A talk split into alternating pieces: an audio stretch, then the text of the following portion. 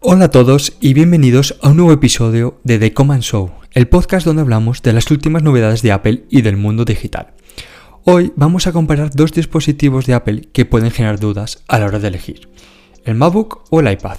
¿Cuál es mejor? ¿Qué ventajas y desventajas tiene cada uno? Así que vamos a ello.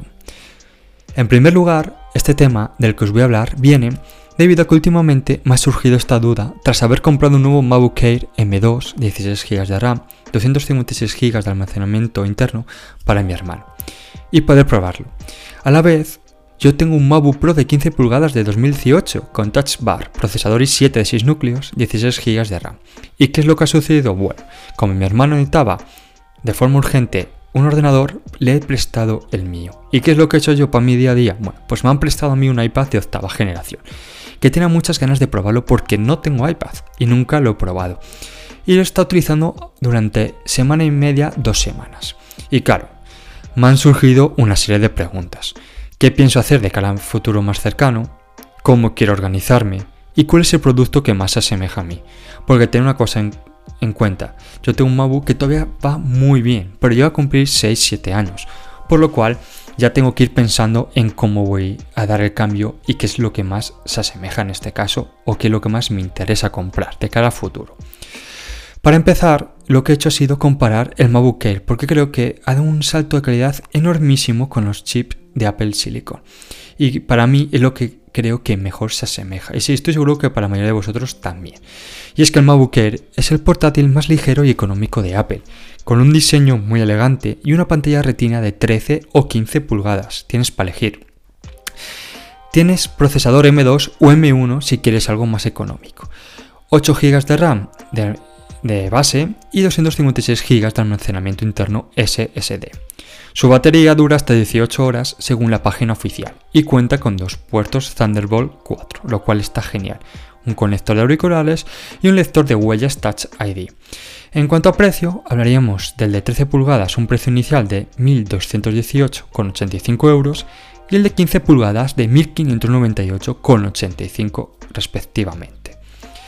Si vamos al iPad, una cosa que sí que me queda muy claro es que la gama más idónea es la gama Air con chip M1 actualmente, capacidad de 64 o 256 GB, luego hablaremos de esto, 10,9 pulgadas de pantalla, Touch ID y un precio de 769 euros. Pero ojo, aquí habría que añadirle un teclado, el más barato y básico que nos ofrece Apple es de 219 euros y un Apple Pencil, obviamente para sacar el mayor provecho al producto.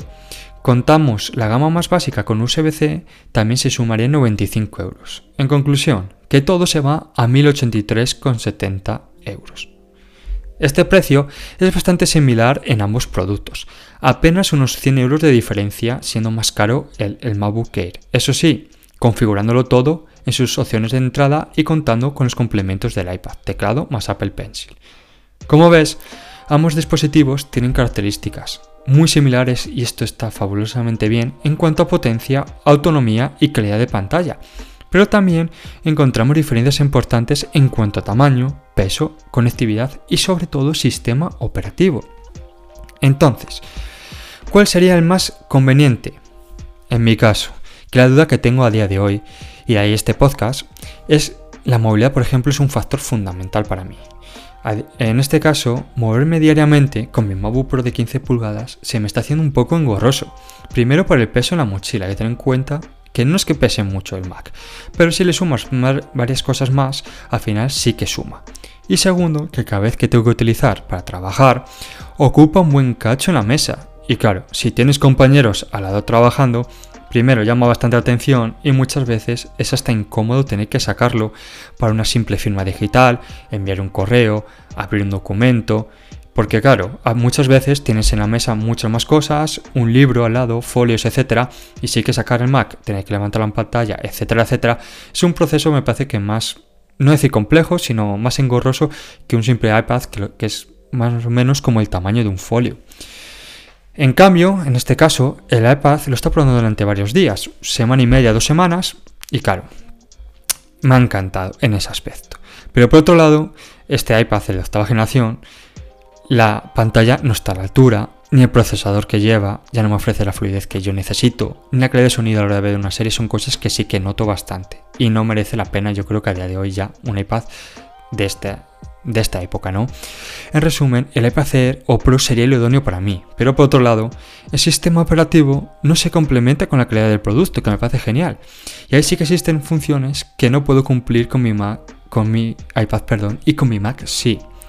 Asimismo, por otro lado, en casa, el Mac me ofrece una ergonomía perfecta para poder trabajar durante horas, incluso me he planteado comprar una pantalla, teclado y ratón para conectarlo. Pero todo ello se me sube de precio. Además, la mesa que tengo actualmente y que mis caseros nos han proporcionado relativamente hace poco no es apta, ya que es bastante pequeña y sinceramente, ni le voy a sacar el suficiente provecho para la inversión que es, ya que en mi tiempo libre no suelo utilizar mucho ordenador. Por lo tanto, creo que lo mejor para mí a día de hoy creo que sería utilizar un iPad para trabajo y el Mac como ordenador de mesa.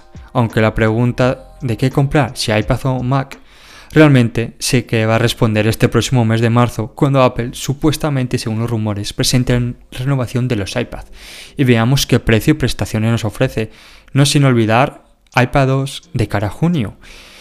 Porque si mantienen precios, dan un salto al chip M2, aumentan o M3, de lo cual sería fantástico. Aumentan la capacidad base de almacenamiento, porque claro, aunque yo utilizo iCloud y otras nubes de almacenamiento, 64 GB a día de hoy creo que se queda muy corto sinceramente. Aquí hay que añadir el peso del sistema operativo, las apps que tú quieras instalar, algún documento que quieras tener descargado, etc. Y creo que si todo esto se cumple, sería el momento de saltar a por mi primer iPad. Y la, y la pregunta, ¿qué hacer y qué hago con mi Mac? Bueno, pues yo creo que lo más idóneo sería estirarlo todo lo que pueda y utilizarlo como ordenador de mesa porque realmente todavía sigue yendo muy bien. Sí que he notado el chip M2, es verdad también entre paréntesis con 16 GB de RAM, del ordenador de mi hermano, pero todavía este ordenador que tengo va rápido. Estoy grabando el podcast y funciona perfectamente. Y cuando no vaya, ¿qué hacer? Bueno, pues en el momento de comprar un Mac mini con monitor y puertos externos, en el caso de que, bueno, pues todo se adapte a ello. O la ilusión que yo tengo, y lo que creo que sería perfecto, sería que el iPad que yo tuviese por fin tuviese un sistema operativo mucho más vitaminado y sin restricciones, lo cual haría que al llegar a casa pudiese conectarlo al monitor y cumpliese esa función de MacOS, lo cual también por otro lado veo difícil porque sería la muerte del Mac. Pero bueno, aún tengo esperanzas. No sé qué opináis vosotros. Así que ya sabes, si estás pensando en comprar un Mac o un iPad, tienes que tener en cuenta las ventajas y desventajas de cada uno y también la posibilidad de complementarlos con accesorios que amplíen sus funcionalidades. Esperamos que este podcast os haya sido útil y que nos dejes tus comentarios y sugerencias. ¿Qué os ha parecido? ¿Cuál es vuestra opinión? O directamente si compraréis los dos directamente. Para finalizar, si te ha gustado no olvides valorarnos. Así que nada, un saludo enorme, hasta la próxima, nos vemos. ¡Chao!